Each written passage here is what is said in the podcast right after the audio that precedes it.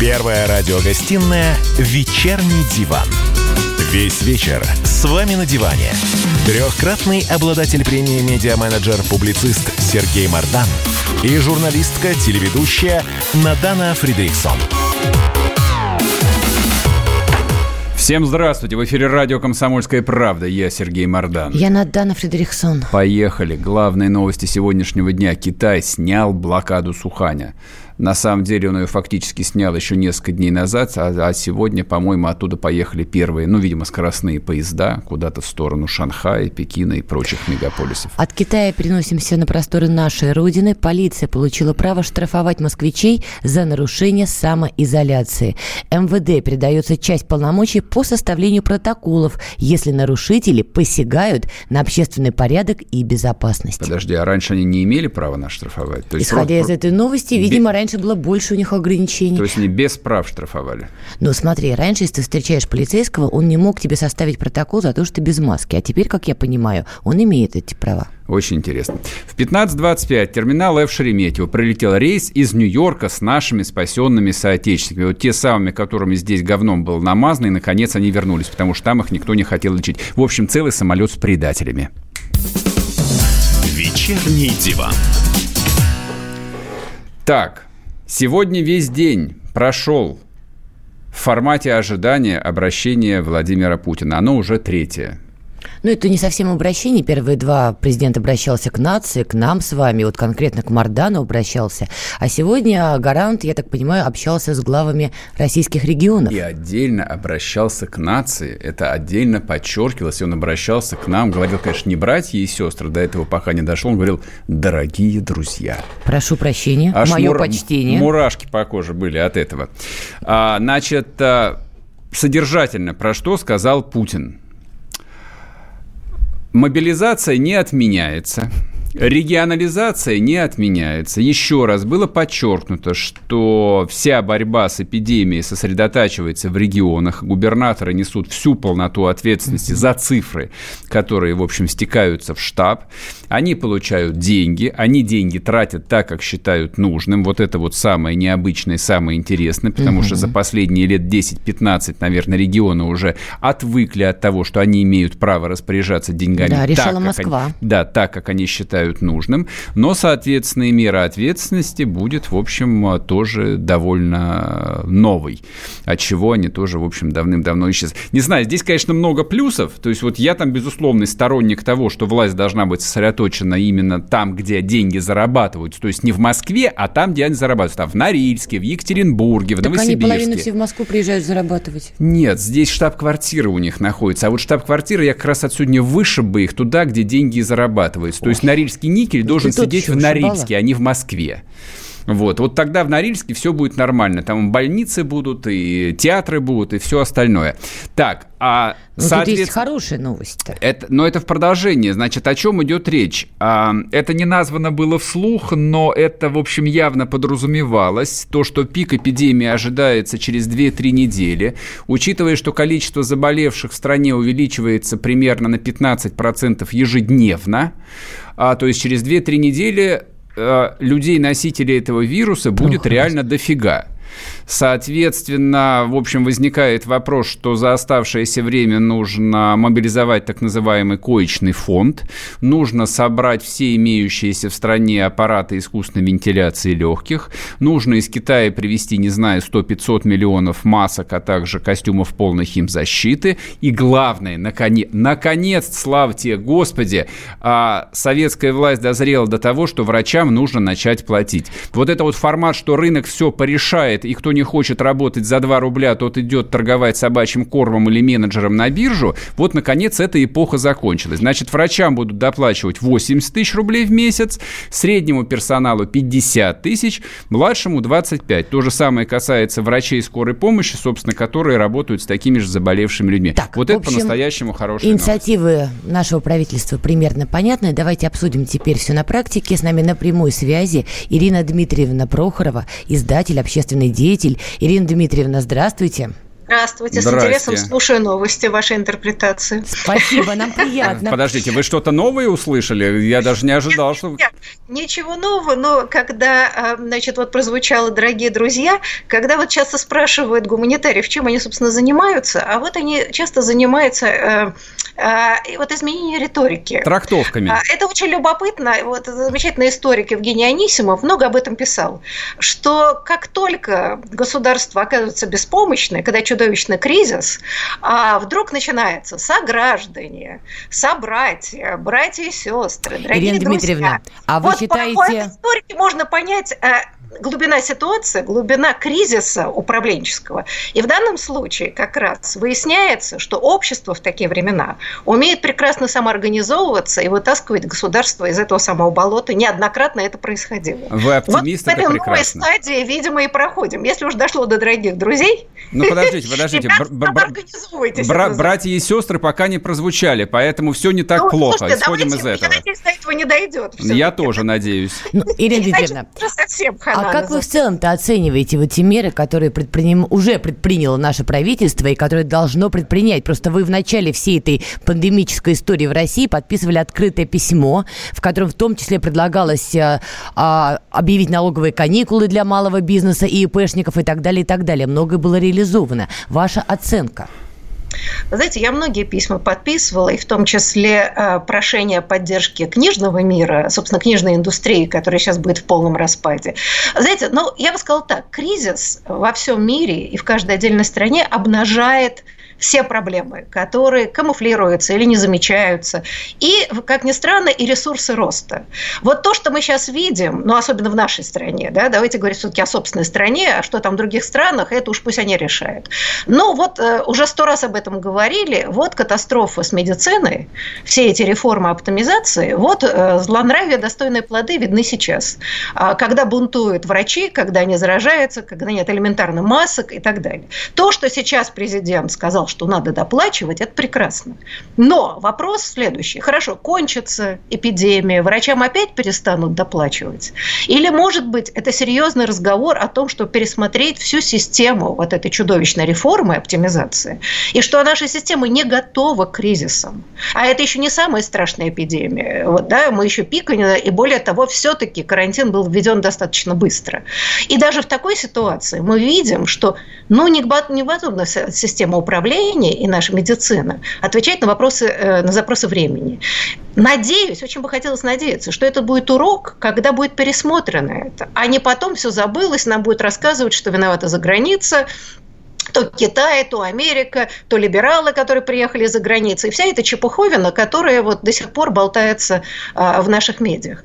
Понимаете, э, ошибки делают все. Э, и в данном случае там сидеть и бесконечно бухтеть, вот такие, сякие, да, наверное, исходили из каких-то ложных посылок. У нас оптимизация всегда ведь связана с сокращением, а не расширением. Может быть, это момент истины, когда мы понимаем, что если еще одна такая история, у нас будет национальная катастрофа. Может быть, пока не поздно действительно пересмотреть свои позиции. Более того, меня, например, больше всего удручило высказывание наших депутатов, которые говорят, что значит, вот обращение государства за помощью в такое трудное время – это мародерство. Тогда мы зададим вопрос. А модель мира у этих людей. Вот, простите, что такое государство и что входит в его понятие? А, понимаете, это же, опять же, наша скрепа. Вот если мы говорим о скрепах, а, настоящая скрепа – это отношение государства и общества, государства и человека. Так вот, в модель величия государства у нас человек никогда не входил. Его жизнь и достоинство не то, что не в центре внимания, оно вообще не попадает в внимание. У нас любование большими пространствами, в которых жителей как бы нету, нефть и газ и э, оружие. Да? Вот в некотором смысле это модель величия. А значит, люди, которые живут на этой земле, мы уж не говорим про налогоплательщиков, мы говорим просто о нашей жизни, которая для нас какую-то цену имеет. Она не приоритета государства. Поэтому зачем поддерживать малый и средний бизнес? А малый и средний бизнес – это люди, рабочие места, это налогоплательщики и прочее.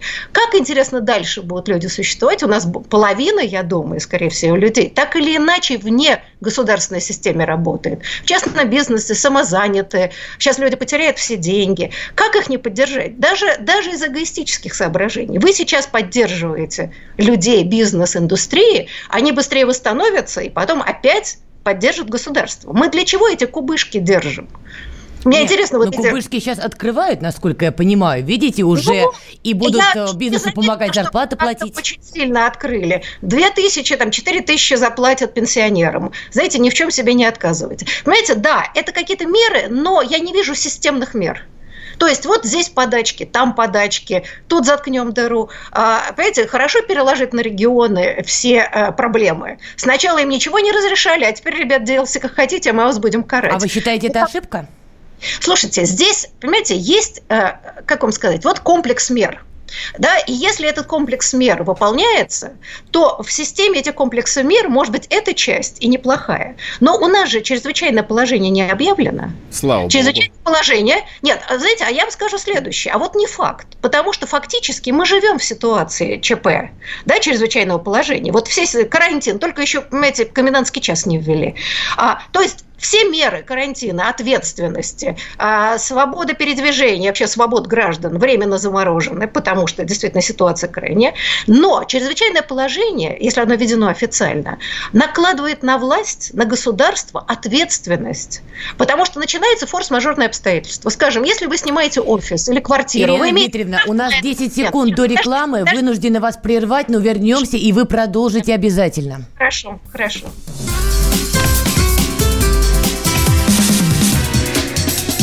Первая радиогостинная «Вечерний диван». Как дела, Россия? Ватсап-страна! Это то, что обсуждается и то, что волнует.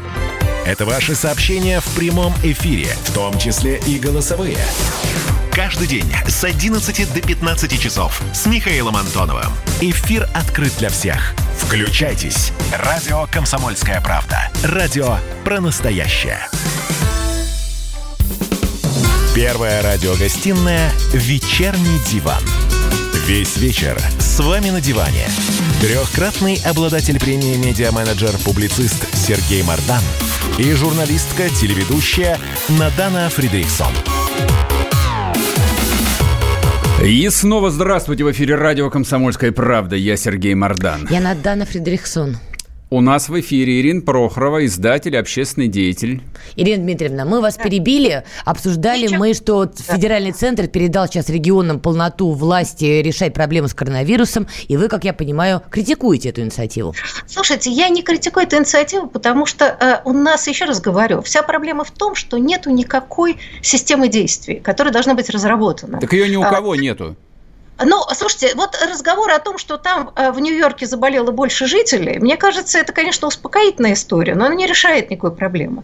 Но, например, да, должны быть какие-то четкие законы, да, вот чрезвычайное положение, так, так и сяк, что если там количество больных превышает столько-то, вводятся такие меры, если количество больных таких-то меры, а сколько тратится что-то, да, там на закупку того чего-то, значит, по своему усмотрению, а, оно, конечно, может быть и будет. Э, понимаете, тут вот как бы, с одной стороны, или мы вообще ничего не разрешаем. А дальше вот как хотите, так и крутитесь. То есть вот какой комплекс мер а, должен быть да, в системе развития и так далее. За что отвечает государство? Что оно гарантирует э, жителям, а, какие могут быть компенсации, какова степень а, дозволенной самоорганизации общества. Кстати, я хочу сказать, вот мы все время броним отчасти самих себя и говорим, что вот наше общество, там низкий протестный потенциал, потенциал и все прочее. А вот созидательный потенциал, я бы сказала, потенциал самоорганизации потрясающий, мы вообще чемпионы по выживанию. Я просто вижу, как в этой ситуации растерянности люди самоорганизовываются.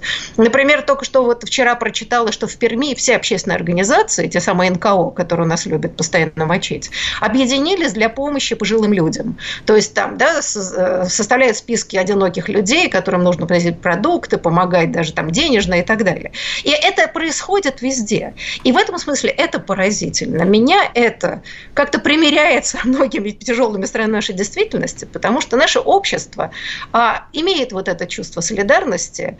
А, и эти годы, где, а, с одной стороны, государство наращивает вот такую репрессивную систему, а я вижу, как общество а, движется по пути гуманизации. Вы считаете вот это, это очень... проявлением формирования гражданского общества в России? Да, несомненно, несомненно. Понимаете, у нас гражданское общество, опять же, с легкой руки пропагандистов, это какие-то смутьяны, которые бегают по улицам, что-то орут. Ну, во-первых, честно говоря, э, мы все граждане имеем право на выражение своего мнения, мирной демонстрации, но я никогда не считала, что это единственное и главное.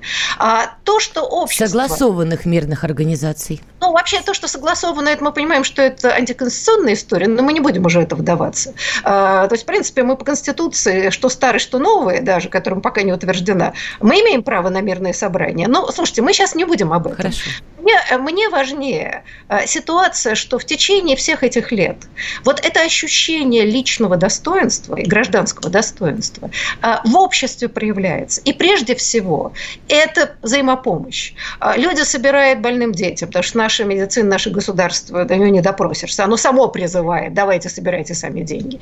Помогает и не только больным и увечным, а, да, помогает очень многим группам риска, а, там, жертвам насилия и все прочее. И это разрастается. И мне кажется, вот это важнейший фундамент будущих изменений, позитивных изменений. А вот будут ли они позитивными? Потому что если вы видите здесь зачатки зарождения гражданского общества, значит, следующий шаг – это гражданское общество выходит на тропу протестов против той системы, которая сложилась. А вы эту систему определили, что это имперские амбиции, это геополитика и это превыше человеческой индивидуальной жизни. Значит, следующий шаг – протест против этого? Я, я не знаю, я думаю, отчасти и протесты, понимаете, протесты бывают разного плана. Они не обязательно выражаются э, вот так да, вот таких откровенных протестов. Понимаете, тут есть интересный момент.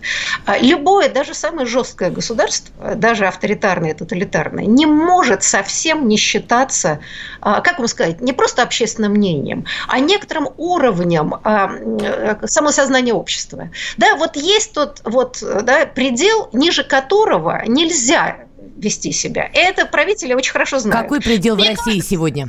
А, я не зну, я замеры не могу делать. У нас там есть всякие так называемые социологические службы, которые у нас непонятно что замеряют. Но а, у меня есть ощущение, что вот это предел допустимого насилия, беззакония и примирения с ним. А, да, вот сопротивление этому растет постепенно. А люди, вот даже история с Шиесом, и заметьте, что Шиес был мирной акцией, это фактически такое, да, ненасильственное сопротивление. Люди там не бегали, ничего не орали с дреколями туда, да, они говорили, что это на земля, она принадлежит нам и нашим детям, мы хотим, чтобы здесь на помойке не жили. То есть это на самом деле высокое, высокий уровень сознательности, достоинства а, э, личности.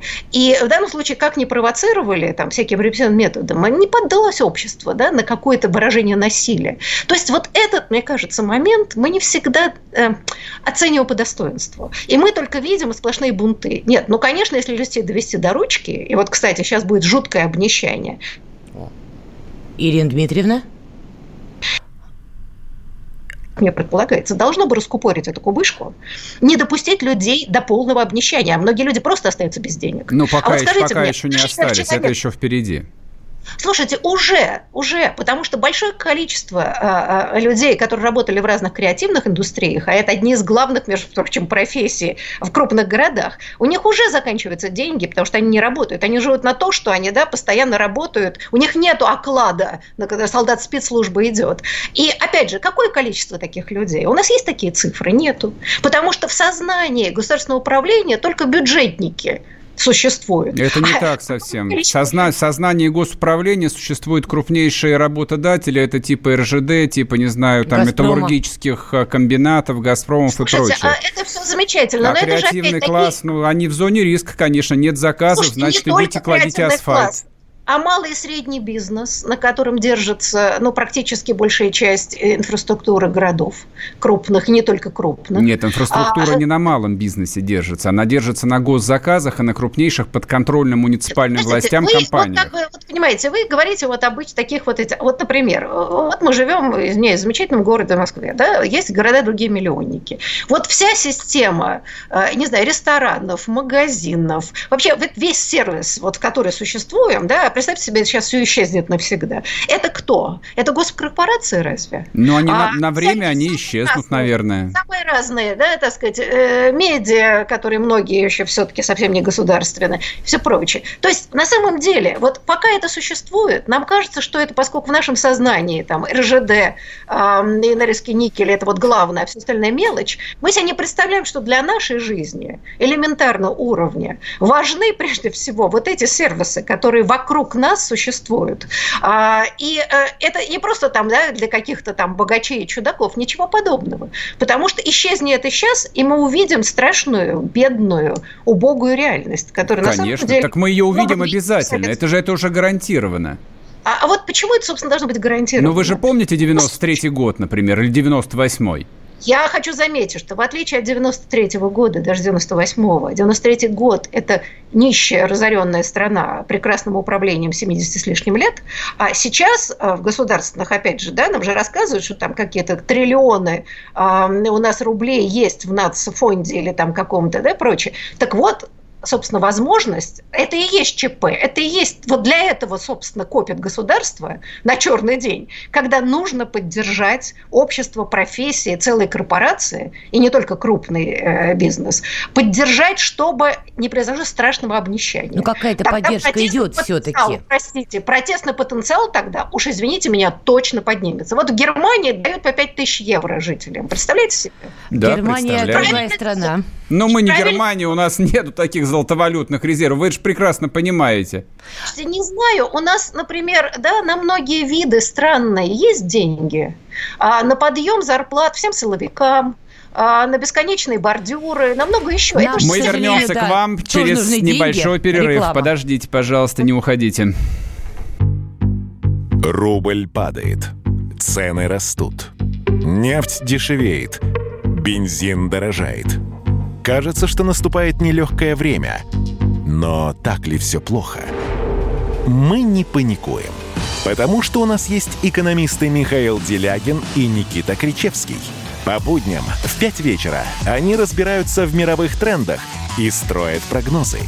«Час экономики» на радио «Комсомольская правда». Для тех, кто живет настоящим и смотрит в будущее. Первая радиогостинная «Вечерний диван». Весь вечер с вами на диване. Трехкратный обладатель премии «Медиа-менеджер-публицист» Сергей Мардан и журналистка-телеведущая Надана Фридриксон. И снова здравствуйте. В эфире радио «Комсомольская правда». Я Сергей Мордан. Я Надана Фредериксон. С нами в эфире Ирина Прохорова, издатель, общественный деятель. Ирина Дмитриевна, вы с нами? А я, я с вами да... заслушалась, заслушалась рекламу. А, видите как. Знаете, что я вас хотел спросить? Вот вы с таким энтузиазмом стали говорить о развитии гражданского общества, мол, народ сосредотачивается, собирается, просветляется, видимо, от того, что бросил пить или еще по какой-то причине, я не знаю. А меня смущает совсем другое. У меня вот еще ощущение, что во всем мире но в тех или иных формах в большей или меньшей степени разворачивается полицейское государство вот в таком э, футурологическом смысле. Камеры слежения повсеместные, GPS-датчики, куда ты вышел, куда ты пошел. И я боюсь, что просто с окончанием этой, э, ну, сильно раздутой эпидемии никуда это из нашей жизни не денется. У вас вот а, какое мнение насчет, а, а, знаете, где грань между личной свободой и общественной безопасностью? Вы знаете, ну это хороший вопрос, и, и недаром же а, когда Google в прошлом году делал, так сказать, там в честь по-моему, 20-летия, а, они сделали обзор эм, самых читаемых книг. Так вот, э, на первое место вышел как раз Орвал – а, с, с его бессмертным романом 1984 год. Э, так что вопрос об этом большом брате, который смотрит и за тобой наблюдает, это вопрос, который волнует и мировую общественность, не только нашу страну. А у нас это тоже, собственно, эта книжка в топ-листе читаемых. А здесь ведь многое зависит, понимаете, полицейское государство существовали эм, и до всяких камер. И вопрос здесь не в новых технологиях, а в некотором вот отношении государства и общества. В правах и свободах граждан, которые они защищают, и, позва... и законодательство, которое работает по защите этих прав. Потому что вполне можно себе, и мы знаем печальную историю нашей страны в 20 веке, особенно в первой половине 20 века, когда без всяких камер э, произвол себе, значит, сгубил немыслимое количество людей. А, да, это все усугубляет общие проблемы. Я еще раз хочу сказать, что кризис выявляет и зоны вот э, такой да, некомпетентности и проблемной, и точки роста.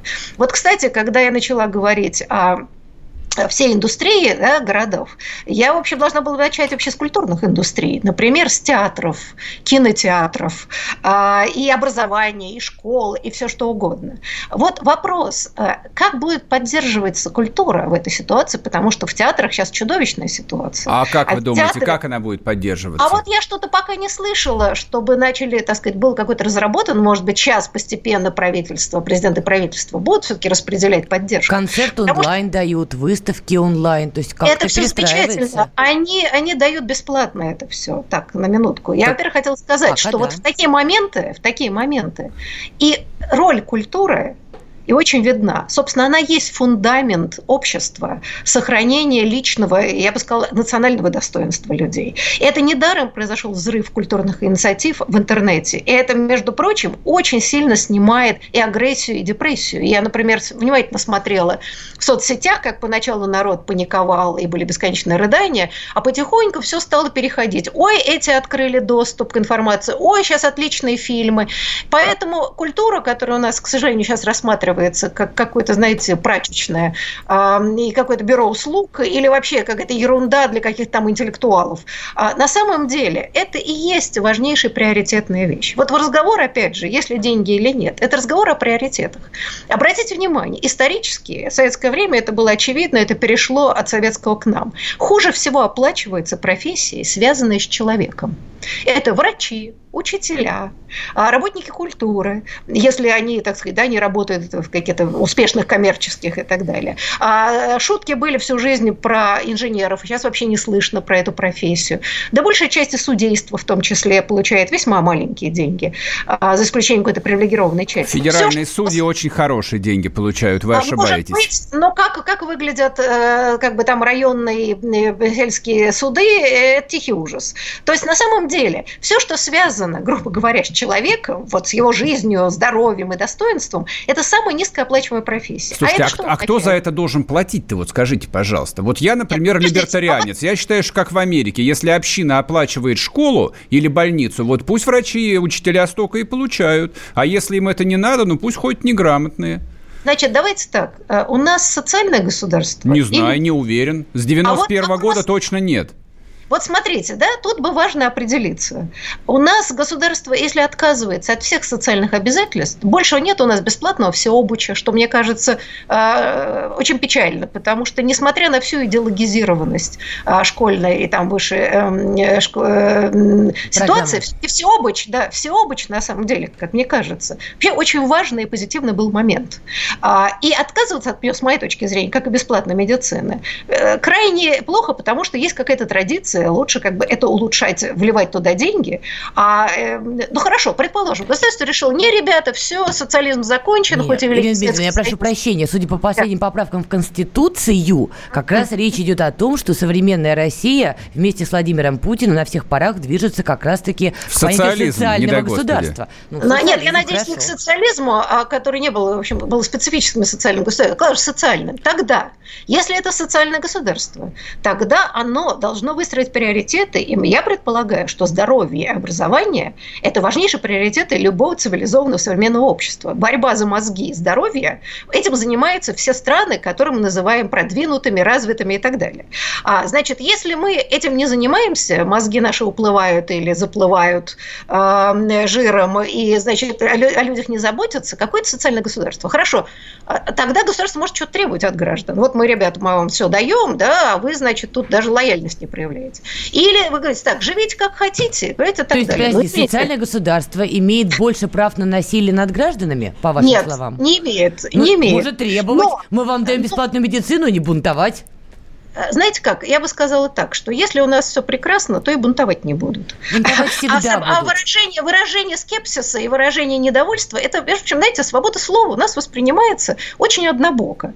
А я бы сказала, что это прекрасный инструмент, бесплатный для государства, для выяснения общественных настроений, что позволяет государству очень быстро ориентироваться и снижать этот уровень агрессии и недовольства. Когда у нас пишут обо всем и свободно, да, легко понять реальное состояние общества, а ничего изволите, как часто нам это предполагает. Мы с вами сами не знаем реальные цифры замеров общества, мы только из пальца высасываем, и нам остается только догадываться.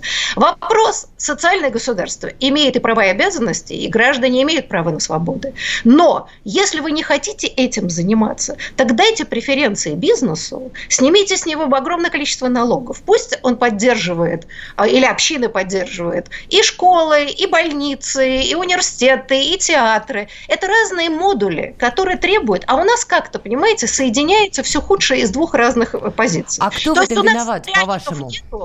Слушайте, э, это кто... президент, который 20 лет у руля, это правительство, которое не может понять, чего президент хочет, и исполняет все не так, это... как просили. Понимаете как, это вот традиция государственности, некомпетентности, у нас есть э, вообще историческая проблема. А, у нас невероятная архаичная система управления, которая не эволюционирует, по-моему, века 17 И очень динамичное и живое общество, которое очень быстро приспосабливается к новым условиям. Проблема, которую мы никак не можем решить, чтобы общество выработало а, как бы вот эти буферы а, защиты от произвола государства. Вот у нас самое организация общества и солидарность на нижних уровнях здорово развита. Она у нас никак не может перейти на более высокий уровень. Здесь репрессивное государство, которое имеет давнюю традицию, все время а, торпедирует это. Вот там в вашей рекламе там говорили, что вот общество у нас, а, нет у нас там лидеров. Но где они у нас появятся? Когда чуть появится, так его в кутузку, да, или ее в кутузку. А, потому что репрессивное государство не позволяет развитию политической жизни. Это мы с вами видим. Вопрос, когда общество перестанет с этим мириться и какие-то будут эволюционные подвижки, я не знаю, я не пророк. Но то, что общество за это время в целом изменилось к лучшему, вот правда я это вижу. А как я вы объясните вижу, тогда, простите, что все больше и больше людей в российском обществе с тоской вспоминают Сталина, и опять мы слышим фразу «Сталина на вас нет, Иосиф Виссарионович, вернись». А знаете что? Во-первых, это пропаганда. Да а, нет, это реальность. Когда знаете, это реальность, потому что, э, я бы сказала так, в начале 90-х годов э, никто особенно цель не вспоминал. 15 э, лет пропаганды великой личности, они свое дело делают. Тем более, это очень легко, когда поколение пришло, которое вообще и не знало советского, а уж тем более и сталинского опыта не испытывало.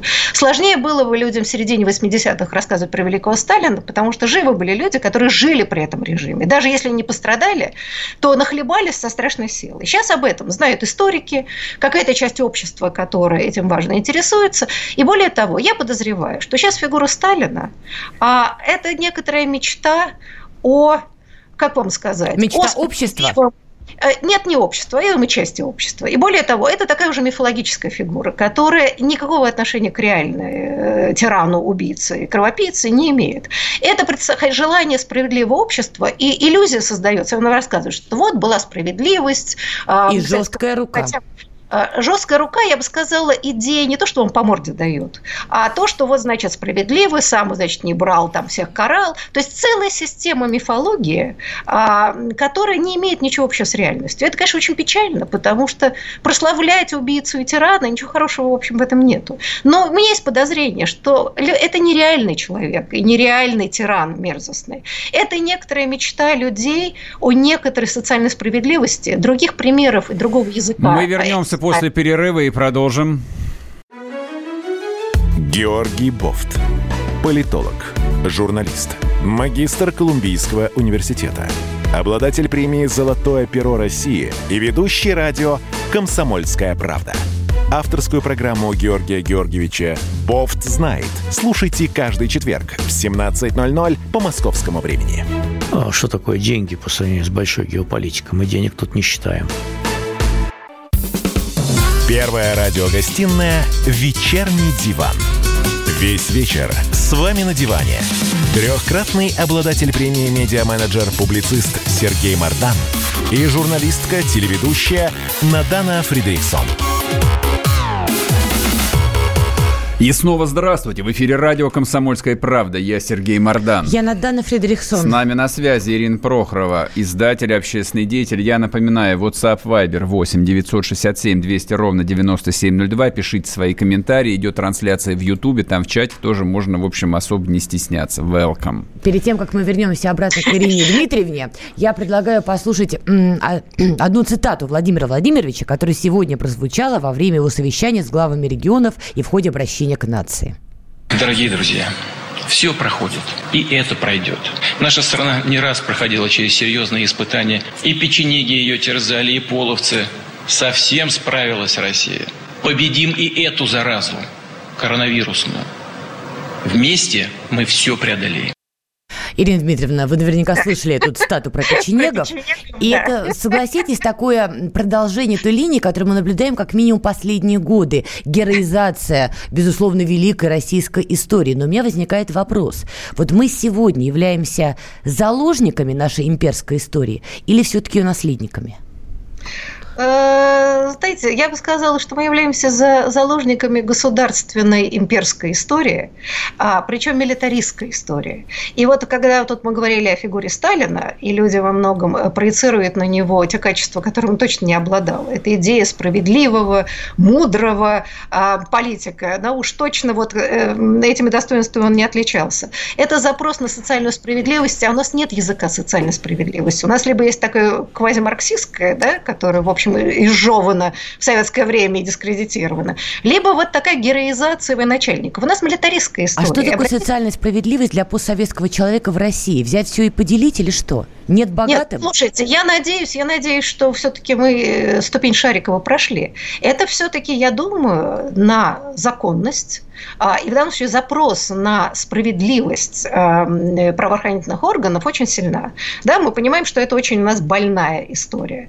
А, каждый, конечно, разные социальные круги понимает это по-разному, но мне очень хотелось надеяться, что вот эта идея все поделить, она все-таки не будет превалирующей. В общем, мы уже это проходили, к чему это привело, э, печально, А да. вот почему Поэтому вы я... это относите в прошлое? Просто обратите внимание, вот эта пандемия коронавирусная обнажила mm-hmm. один момент. Во-первых, mm-hmm. ненависть многих регионов Российской Федерации к Москве. Во-вторых, ненависть многих жителей нашей страны к богатеньким Куршавелевским. Плюс у нас дальше, очевидно, грядет экономический кризис. И вот вам не кажется, что мы опять упираемся в эту историю? Тотальную ненависть к богатым, тотальную ненависть к москвичам со всеми вытекающими проблемами. Ну, это вообще старая история, что ненависть к Москве – это вообще, я бы сказала, уже традиции скрепы. А разжигание ненависти к богатым – это вообще давнешняя уже история, последние лет 15 это длится. А, я не знаю, понимаете, здесь э, в кризисы происходят очень самые разные истории, глубоко неприятные. Ничего нельзя быть гарантированно. Но, э, к сожалению, вот поскольку есть идеализация советского, то вот это вот вся, все поделить, э, это, конечно, можно сделать, правда. Это, к сожалению, не решает никаких проблем. Вопрос, что такое социальная справедливость, в чем она выражается, у нас ведь давно нет подобной дискуссии. Нам всегда навязываются вот такие э, мишени. Нет, ну можно все, все отнять и все поделить, но вообще-то все это заканчивалось обычно плохо, потому что помимо дележа э, нужно, нужно еще что-то делать. Почему? Да, Есть Китай, которые, да, много что создали, стали сверхдержавой и, в общем, ну, вполне себе будучи социалистической страной. Нет.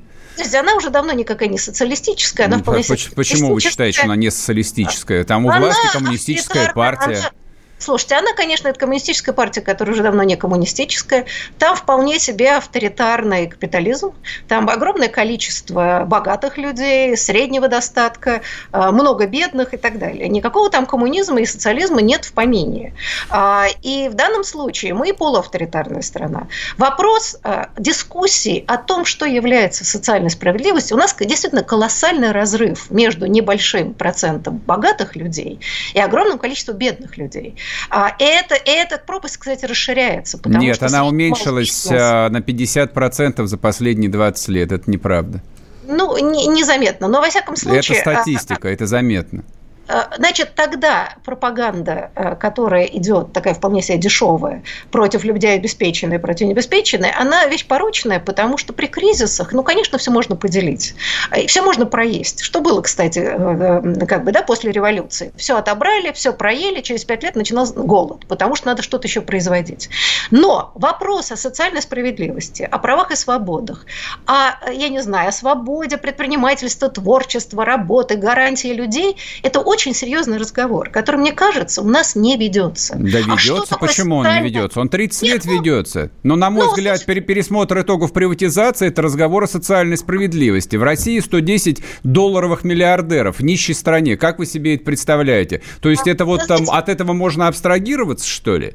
По-моему, нет, нельзя. Значит, и эти люди стали миллиардерами не потому, что они Билла Гейтса или Цукерберги, а потому, что они приватизировали свои активы. Практически все. Скажите, пожалуйста, а скажите мне, пожалуйста, если мы пересмотрим приватизацию, люди бесплатно получили государственные квартиры, мы должны их отнять? Это же несправедливо? И эту манипуляцию я ее очень хорошо знаю. Эти, люди, люди, люди эти квартиры заработали, они опосредованно советской родине за эти квартиры давным-давно выплатили. Это не более чем то, что они получили то, что они заработали заработали. А получить Слушайте, собственность на Рильский никель или Лукойл – это не то же самое. Это не то же Слушайте, самое. А, знаете, это долгий и печальный разговор, кто как заработал деньги. Но, во всяком случае, а, никогда бы советские люди при той ситуации не могли бы получить а, бесплатно, вот я бы сказала, получили квартиры, сколько они отработали, нет, это тоже серьезный разговор. Я не за то, что у нас есть небольшая кучка богатых людей и очень много бедных, при том, что в нашей стране эту бедность можно было бы ликвидировать. Вопрос, как как бороться с бедностью? За счет того, чтобы все отнять у богатых, перераспределить и проесть? Или Зачем проесть? Не проесть, а перераспределить. Почему проесть? Как китайцы можно идти тем же путем, допустим, то, не знаю, там нефтяные компании могут быть государственными, и как бы вся прибыль, которую они зарабатывают, распихивают по офшорам, она может распределяться через каналы социального государства, на больницы, может. на образование, на театры, а... которые содержат бюджет, а отнюдь не меценаты. Театры все на Почему бюджете. А вот как раз я хочу вам заметить, да, я вовсе не защищаю систему такую, да, огромной несправедливости, которая существует, но я хочу заметить, что было бы неплохо, если бы кто-нибудь заинтересовался историей благотворительности в России, постсоветской России, сколько поддерживается разными людьми, не только очень богатыми, но даже и средними, и общественностью, и театры, и больницы, и многие другие вещи. Я понимаю болезненность вопроса, а, что вот такой разрыв между небольшим процентом сверхбогатых богатых людей и огромному количеству бедных людей, это ненормальность, особенно в такой стране, как Россия. И здесь вопрос а, государственного регулирования, а, система, что появляется справедливостью. А, мы видим, как перекладывается 30 раз плитка на улицах Москвы, но денег у нас на повышение зарплат медицинских работников, учителей и прочее, у нас почему-то нету. Ирина, мы сейчас уже заканчиваем программу. Простите, что я вынужден Слушайте, снова вас перебить. Я бы так, давайте, я очень хочу, чтобы мы все поправили, чтобы этот проклятый карантин прошел, и было бы, конечно, здорово продолжать серьезные дискуссии. Спасибо. Спасибо, спасибо Дай большое, Бог, что были с нами на связи.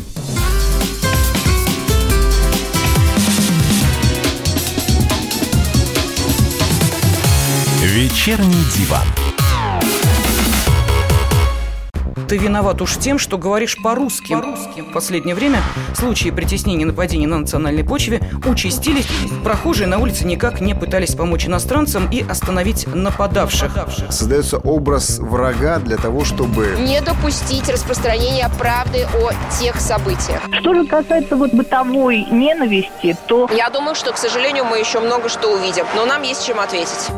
«Национальный вопрос» на радио «Комсомольская правда». По воскресеньям в час дня по московскому времени.